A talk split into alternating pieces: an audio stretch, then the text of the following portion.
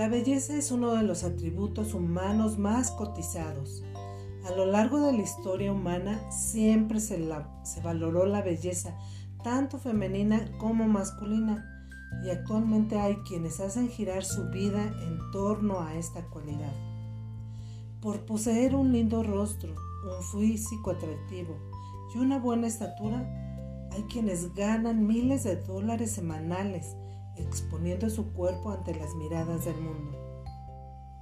No hubo un sacrificio previo, excepto quizá la dedicación a la dieta y el ejercicio.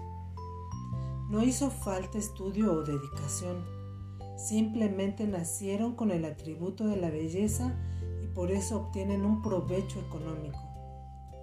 No es fácil ignorar la belleza, pero no lo es todo. Sé muy bien que en la adolescencia y la juventud temprana, el atractivo físico de la otra persona juega un papel fundamental al inicio de la relación, pero puedes equivocarte mucho si solamente empleas ese criterio en tu elección. Alfredo Bottoni, el padre de un gran amigo, nos dijo en una ocasión, la belleza dura unos años, y luego te queda el carácter de la otra persona. No se dejen arrastrar solo por la figura. Sepan mirar el corazón, la sencillez, la honradez. Aprendan a observar los atributos que los ayudarán como personas en esta vida.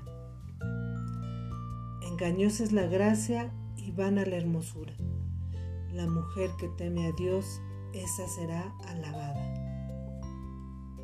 Las escrituras no le restan importancia a la belleza física y mencionan dos características para recordar, engañosa y vana. La primera hace alusión al carácter, ya que un lindo rostro y una figura escultural pueden hacer que algunos concluyan que también el corazón es atractivo. En cambio, la vanidad hace alusión a algo inútil y sin provecho. Es decir, ¿de qué sirve el atractivo físico si el carácter es repulsivo? La belleza exterior sin belleza interior es inútil, vana. El criterio de elección que recomiendan las escrituras es el temor a Dios. Solo aquellos que tienen un temor reverente de Dios que procuran vivir bajo la luz de su palabra y hacen de su vida un canal de bendición para los demás, tienen la alabanza y la aprobación divina. El atractivo exterior tiene valor hasta cierto grado, pero la entrega a Dios no tiene precio. Cuando escucho en las noticias que alguna actriz o algún actor famoso y renombrado por su atractivo físico se divorció numerosas veces, me pregunto, ¿habrán recordado sus cónyuges que en la convivencia poco importa la belleza?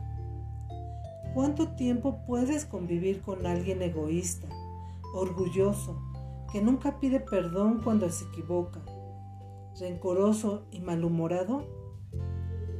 No creo que mucho.